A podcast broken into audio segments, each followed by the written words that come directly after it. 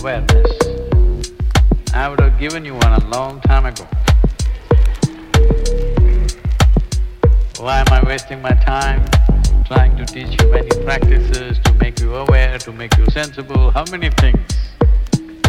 Oh, I didn't know a virus can do this.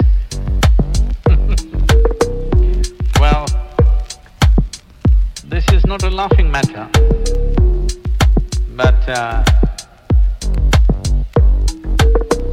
if you lose your laughter, the virus will not go away. If you become dead serious, you will be dead before you're dead.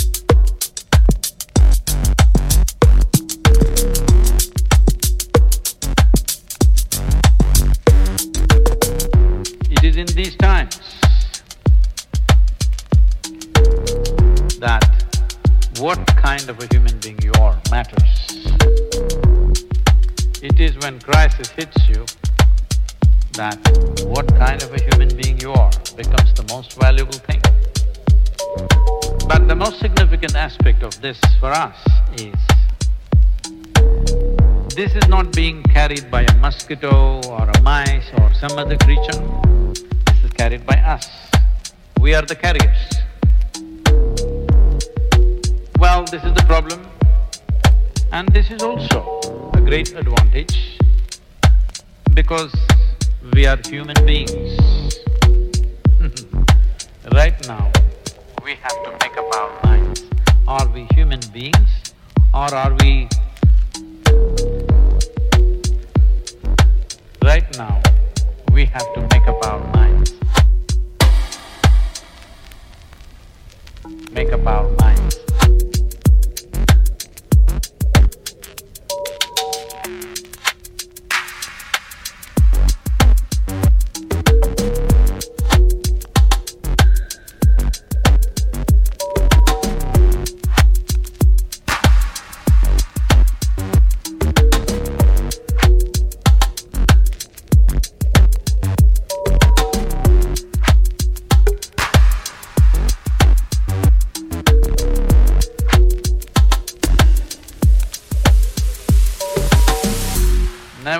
You had this opportunity.